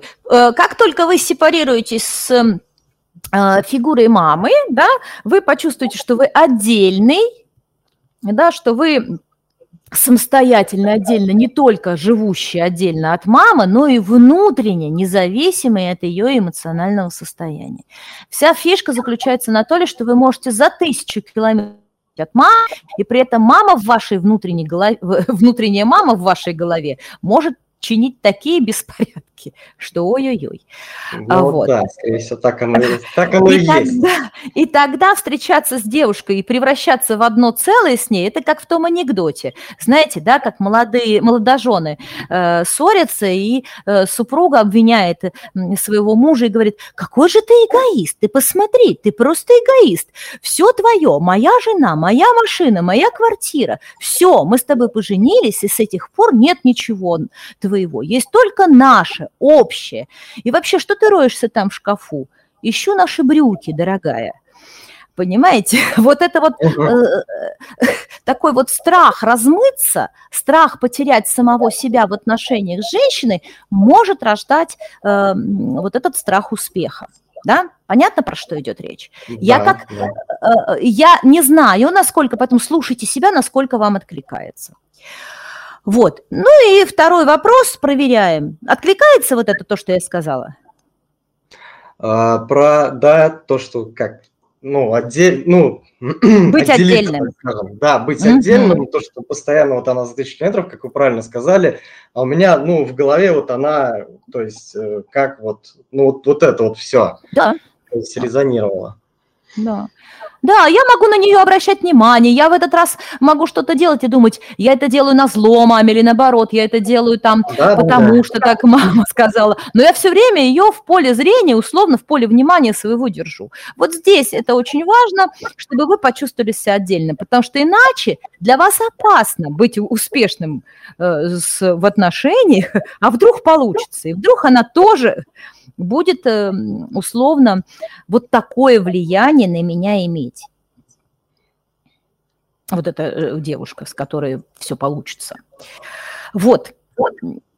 И, ну, а вторая вещь – это быть лучше, чем с другими, э, чем другие мужчины. Не знаю, насколько сейчас это вам откликается. Ну, уже нет. Уже да, мне кажется, тоже такая поверхность да. была. Угу. Окей, окей. Ну, вот как-то так. И здесь, знаете, еще про что подумать, в какую сторону. Тоже не наш формат сейчас. Ну, подумайте, знаете, когда? Э, когда я успешный, я какой? Ага. Я отличный от других, да? Я не такой, как другие. И вот ну. эта отличность от других, да, своеобразие, особенность, отличность от других, она может быть корректная, может быть некорректная. И условно э, есть страх, примут ли меня таким, когда я проявлюсь. Да, вот есть, наверное, такое, то, что буду ли общаться, например, с теми, ну, когда я буду успешным, да. у меня возникает такой вопрос, буду, э, будут ли со мной общаться мои знакомые, да. вот, то есть да. вот так вот, не останусь ли я один, так скажем. Знаете, это а, не только ваша проблема. Я попробую сейчас а, предположить, да, у, учитывая, что я вас не видела. Но знаете, есть такая проблема, называется проблема хороших мальчиков, хороших девочек. Вот, э, так или иначе, э, в своей жизни хорошие мальчики, хорошие девочки стал фактом, что они кому-то не нравятся. И это очень тяжело воспринимается. А если вы проявляетесь ярче, если вы проявляетесь лучше, если вы проявляетесь более успешным, более богатым, то там, допустим, есть страх зависти, есть страх того, что со мной не будут дружить, э, есть страх того, что э, со мной начнут конкурировать или бороться, да. Вот эта история тоже может быть. Вот. И здесь, э, ну, как выход, э, э, что, что, что, как это, разрешить людям сделать свой выбор. Ну, то есть не зависеть от, как mm-hmm. делают свое, и как люди, это их, ну, дома Ну, стоит. то есть разрешите им, да. Они все равно про вас что-то думают, Анатолий. И причем Согласен. многие из них все равно думают о вас нелестные вещи. Вот. Возможно. Спасибо, Татьяна, большое вам. Я, я, я, еще, я еще добавлю, ребят, что у нас у всех есть такая мания величия о том, что о нас думают другие люди. Вот на нас люди другие думают, ну, может быть, секунд 10, так сказать, вот, в общей сложности. Поэтому еще подумайте с, с другой стороны, а действительно ли обо мне так часто думают, как я об этом думаю? Да, вот это, да, это Алексей, тоже история про маму. Знаете, когда э, мама транслирует своему ребенку, что я всегда за тобой наблюдаю. Правда. Это может быть еще отсюда. Ну, окей, спасибо большое, Татьяна. Вот, друзья, друзья наши, да, Значит, следующий эфир, я уже говорил, у нас будет в следующий понедельник. Мы будем говорить про сценарии жизни. И очень хорошо, если вы будете на эти эфиры ходить, потому что, как вы видите, мы строим да, э, по определенной логике, давая вам сначала какие-то основы, да, и вот даже многие из вас, я уверен, заметили, да, вот когда э, Анатолий говорил, да, вы как бы уже можете проводить некий по, по, по фу, прости господи, некие аналогии, да, я так скажу, вот, э, с той информацией, которую мы уже давали. Вот делать предположения, да, проверять эти предположения, поскольку вот это на самом деле и есть мышление, да, не ожидание какого-то шаблонного ответа, а действительно проведение аналогий, выдвижение гипотез, проверка гипотез, в общем, вот все, все то, что э, человека развивает. Вот, э, и обычно то, что я говорю, классическая наша вставка, да, значит, есть обязательно в этом мире, нужно возвращать, знаете, вот, бра, э, баланс брать-давать, да, вот вам сейчас очень много дали, верните нам, пожалуйста, да, и э, на, в работе это, несомненно, деньги, деньги тоже вид энергии, да, а этот эфир бесплатный. И поэтому ваше возвращение нам, ваша оплата нашего сегодняшнего эфира – это ваша благодарность. Я так понимаю, что если вы там до конца досидели, сегодня долго были, почти два часа, значит, что-то вы, этого, что, что-то вы из этого эфира взяли. Поэтому напишите в чат, ну, там пару буквально слов э, благодарности в наш адрес. Вот. Э, кому лень писать, ну, пришлите смайлик, нам тоже очень будет, нам тоже очень будет приятно. Друзья мои, э, мертвое море, оно мертвое, потому что в него очень много всего втекает, там есть притоки, но ни черта оттуда не вытекает. Да? Вот, поэтому не будьте мертвым морем, будьте живым океаном, э, полноводным, полноценным, глубоким и э, эмоциональным. Поэтому напишите прямо сейчас, вот, да, либо сразу после эфира, э, ну, просто нам какое-то там спасибо, какой-нибудь там э, бэкграунд, как правильно а лаверды, да, вот такой вот сделать. Нам будет приятно, это даст нам энергию, да, для следующих эфиров. Ну и напомню, что мы с Татьяной представляем компанию Life Manager Pro, вот, и вы к нам всегда можете прийти на, диагностическую, на диагностическую консультацию. Для этого надо вот ссылочку нажать, кнопочку, да, lifemanager.pro, оставить заявку, дальше с вами свяжутся, все вам расскажут, и таким образом вы, в общем-то, сможете прояснить какие-то вопросы. Диагностическая консультация – это как, знаете, как, как анализ сдать или там сделать снимок э, рентгена, то есть разумеется, из, из, из диагностикой, диагностика вас э, не исцелит, да, но вы будете четко понимать, что конкретно ваша ситуация э, является стопорами для того, чтобы быть большими молодцами. А, разумеется, относится как к женщинам, так и к мужчинам. Вот, э, всегда рады вас видеть. Татьяна, спасибо вам огромное за сегодняшний эфир, вот, за сегодняшнее спасибо. продолжение, да, вот, за замечательный я считаю, разбор. Если вы со мной согласны, куда вы денетесь, тоже согласна. Я вот, знаете, можно Алаверды скажу, Алексей? Вот я и... Да-да, Татьяна, говорите. А, хотела а, буквально слово Алаверды пишет о том, что действительно многие люди отваливаются, когда э, им не кайф, что я счастлив в отношениях. Я хочу сказать, что здесь моя любимая тема созависимых отношений, треугольника жертвы и так далее, потому что на, э, очень часто, э, как это, вот Алексей сказал про костыль, мы очень часто друг друга компенсируем, становимся друг для друга костылем. И тогда происходит обратное сравнение. У него еще хуже, чем у меня. Это совершенно невротическая история, но такое бывает. И действительно, когда вы из этого выходите, вы не очень многим нравитесь. Но этот период очень важен, в том числе для вашего взросления. Я вам всего этого от души желаю. Вот, еще хочу сказать всем участникам, поблагодарить за активность, за сегодняшнюю. И готовьте свои вопросы, потому что есть смысл, потому что так говорить мы с Алексеем можем очень долго. Не знаю, я правда очень много могу долго сказать, еще половину того, что я не сказала. Вот. Но хочется, чтобы это было полезно. Вот, я все. Спасибо, Алексей. Да, друзья мои. Поэтому этот видосик вам включил. В общем, Алаверды ждем в чате и обязательно приходите на следующий эфир, потому что там еще глубже и дальше будет.